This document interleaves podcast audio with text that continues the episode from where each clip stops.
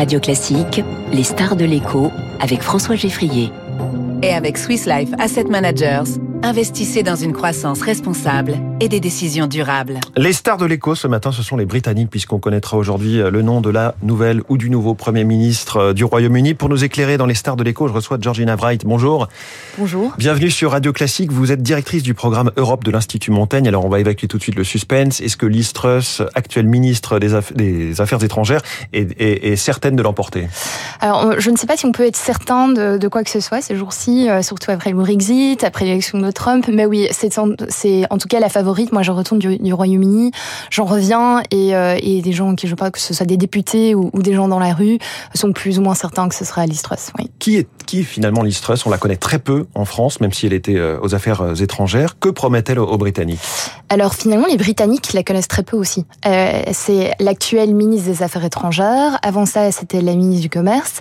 Euh, c'est quelqu'un qui en fait fait partie du Parti conservateur depuis les années 90, euh, mais qui n'a que vraiment été connu ces dernières années. C'est quelqu'un qui a voté Remain pour le Brexit, c'est-à-dire qu'elle était contre le Brexit, mais une fois que le vote a eu lieu, elle s'est complètement. Elle, elle y croit. Comme euh, la plupart des conservateurs. Tout à fait, ouais. mais, mais c'était vraiment une championne. Elle disait, voilà, moi je crois en un, un, un avenir meilleur. Elle se, elle se décrit en tant qu'optimiste, radicale. Euh, elle n'a pas peur de prendre du risque et c'est quelqu'un qui aime communiquer directement avec le peuple. Et on le voit avec son compte Instagram. Elle en parle d'elle-même. Hein. Elle dit, voilà, moi, quand je rentre d'une longue journée, j'ai pas toujours le temps de lire les journaux, j'ai pas toujours mmh. le temps d'écouter la radio. Et donc, je veux communiquer directement. Donc, je pense que c'est quelqu'un qui, qui n'a pas peur de prendre du risque et qui n'a pas peur d'en parler directement, même si, effectivement, les gens euh, sont plutôt critiques de, de certaines choses, de certaines décisions qu'elle ait prises euh, ces derniers mois. Alors le premier chantier pour euh, Liz si c'est elle ou Rishi Sunak, qui est ex-ministre des Finances, qui est le, le challenger, est-ce que ce sera la crise sociale qui sévit aujourd'hui au Royaume-Uni? Je pense que ce sera avant tout la crise énergétique. Euh, C'est-à-dire que là, on a eu huit semaines de campagne où elle a rencontré les membres du Parti conservateur, parce qu'il ne faut pas oublier que ce n'est pas les Britanniques qui votent aujourd'hui. Oui, hein, c'est vraiment un les petit quorum finalement de. Tout à fait. Donc 160 000 membres du Parti conservateur qui votent, et donc il y a eu huit semaines de campagne où elle a voyagé partout au Royaume-Uni, elle les a rencontrés et donc là, elle s'est dit je, je m'oppose à l'introduction d'un boucle tarifaire, c'est-à-dire que le, le, elle, elle s'oppose à une introduction qui, qui finalement limiterait la hausse euh, des factures énergétiques à, à 4%, ce qu'on a vu par exemple ouais. l'introduction euh, par l'État français. Et donc on ne sait pas très bien ce qui, ce qui arrivera, mais ce qu'elle a dit récemment, c'est ça, ça va être sa priorité numéro une, c'est de voir comment, euh, si on n'introduit pas un boucle tarifaire, comment est-ce qu'on peut avoir des mesures de soutien euh, aux personnes plus vulnérables, aux, aux ménages, aux industries. Parce que et ce qui est prévu, je vous interromps une seconde, c'est que la facture des, énergétique des Britanniques augmente en octobre de 80% par rapport à avril, ouais. donc en six mois. En un an, ça ferait presque x3 et on, on annonce pour le printemps prochain une augmentation au total sur toute cette période de x5.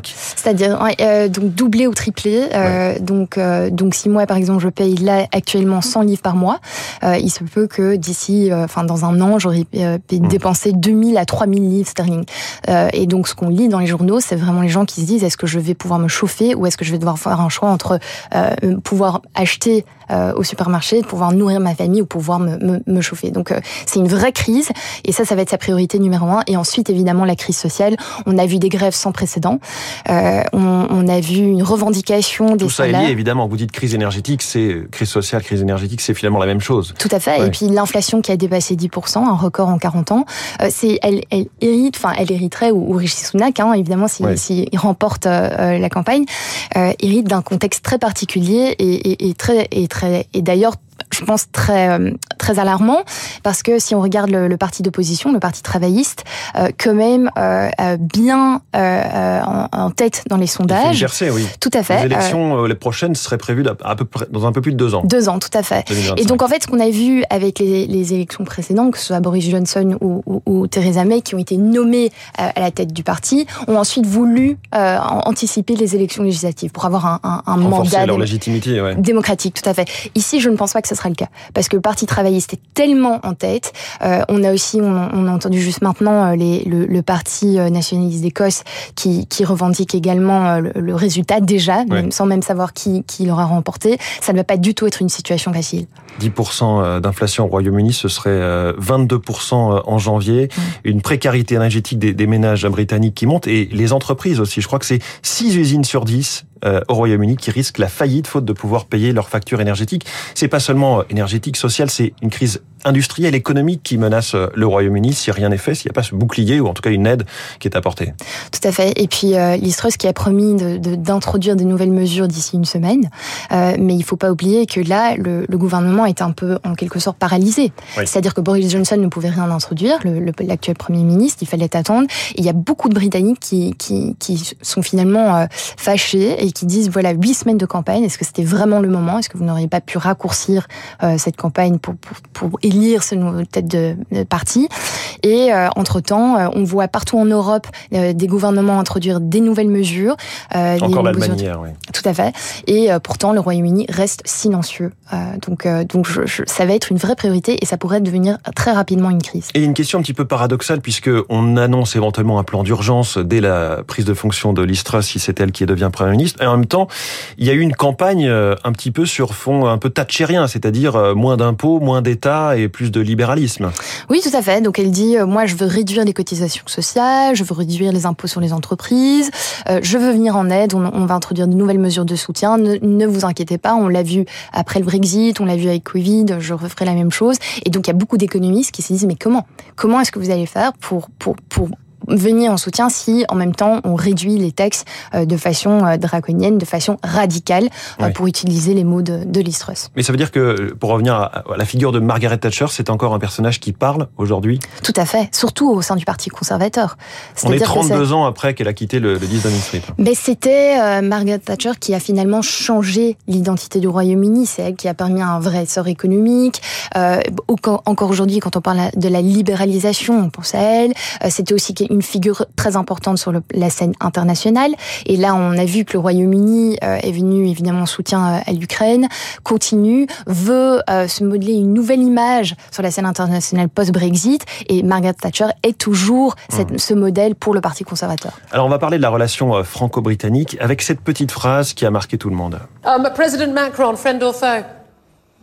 The, the jury's out. But if I, if I, question qui lui est posée, le président Macron est-il un ami ou un ennemi? Elle répond, le jury est encore en train de délibérer, ça veut dire je me prononce pas, mais ajoute-t-elle, euh, si je suis, euh, si je deviens Premier ministre, je le jugerai sur ses actes. C'est un propos d'estrade, comme le laissait entendre Emmanuel Macron lui-même, ou c'est euh, une vraie méfiance? Écoutez, je ne sais pas, je ne suis pas dans la tête de, de Listreuse. En tout cas, ce qui est clair, c'est que la relation franco-britannique n'est pas dans un très bel état. Là, ça fait quelques années, depuis le Brexit, même un petit peu avant, où la relation se détériore on a vu un peu des pics, des critiques de, part et d'autre de la Manche. Euh, il y a eu un sommet bilatéral qui, devait avoir lieu il y a deux ans. Il a été postposé à cause du, à cause de la Covid. Mmh. Il n'a toujours pas eu lieu. Euh, je pense qu'il est grand temps que les, les, les deux euh, chefs d'État se retrouvent, puissent donner un peu de, de, de nouveau, un nouvel air frais à cette relation. Il y a eu la crise euh, des sous-marins aussi il y a un an avec cette alliance euh, États-Unis, Australie, UK, Royaume-Uni, et qui a fait plonger le, le contrat du siècle avec les, les sous-marins français. Tout à fait. Et puis, je pense que, que pour, le, pour Emmanuel Macron, il y a aussi la, la, la condition un peu de la relation britannique entre le, le Royaume-Uni et l'Union européenne. C'est-à-dire qu'à partir du moment où le Royaume-Uni continue euh, à, être un peu dans un esprit de combat contre l'Union européenne, ça rend encore plus difficile ce, ce rapprochement franco-britannique. Est-ce qu'il y a des différences de point de vue aussi sur la guerre en Ukraine, notamment la relation à entretenir avec Vladimir Poutine? Avoir ou pas un dialogue avec lui? Oui, mais le Royaume-Uni a toujours eu, euh, je pense, un, une attitude plus critique euh, de la Russie. On l'a vu avec euh, les deux, évidemment, empoisonnements qui ont eu lieu sur le sol britannique. Et, et, et, je pense qu'il y a déjà eu, en fait, une froideur au niveau diplomatique entre le Royaume-Uni et, euh, et la Russie. Donc la, donc la relation bilatérale est différente. Mais certes, oui, euh, le, Emmanuel Macron, d'ailleurs euh, le gouvernement français, a été fortement, continue à être fortement critiqué au Royaume-Uni. C'est-à-dire arrêtez de perdre votre temps à parler avec Vladimir Poutine. Il faut soutenir pleinement l'Ukraine. Il faut mettre fin euh, à ces dialogues diplomatiques et il faut armer, il faut soutenir financièrement, politiquement et militairement l'Ukraine. Alors Boris Johnson, pour en revenir au Brexit, promettait de faire de Londres un Singapour sur Tamise, sous-entendu un paradis pour les investisseurs étrangers. Promesse pas vraiment tenue jusqu'à présent. Non, mais c'est une promesse qu'on a entendue pendant toute la campagne également par Liz Truss. C'est-à-dire qu'elle veut libéraliser euh, le, la, la, City, euh, elle veut euh, renforcer donc ce centre financier mondial, et c'est là qu'elle voit vraiment une, possibilité d'essor économique. Et Donc évidemment, le Brexit continue de faire rêver sur le thème la, grande Grande-Bretagne finalement, le bah, Royaume-Uni plus fort tout seul. Bah, ça a été tellement un bouleversement et c'est d'ailleurs un, débat qui continue à, finalement à colorer le, débat politique au, Royaume-Uni. Je, je, quand j'y vais, on me demande souvent alors les Français ils en pensent quoi? Je écoutez, euh, les Français on en, parlait peut-être même pas alors que le Brexit, les négociations n'avaient pas terminé. Alors que là, ça continue à être une ligne qui divise le pays, qui divise les partis. Euh, et, je pense qu'on continuera à en parler tant que, tant que tout n'a pas été résolu. D'un mot, est-ce que au-delà de l'énergie, le changement climatique, ça été un sujet de campagne Non, pas tellement. Et, euh, et c'est d'ailleurs une grande critique de la part des jeunes qui disent voilà, c'est la crise majeure, euh, c'est la crise qui va avoir des répercussions majeures pour nous, pour notre avenir, et pourtant vous en, vous en avez à peine discuté. Voilà, d'où la question de cet électorat particulier qui élit le ou la nouvelle première ministre. Merci beaucoup, Georgina Bright, directrice du programme Europe de l'Institut Montaigne, ce matin dans les stars de l'écho sur Radio Classique. Il est 7h24. On revient à la politique euh, française. Franchouillarde, quasiment.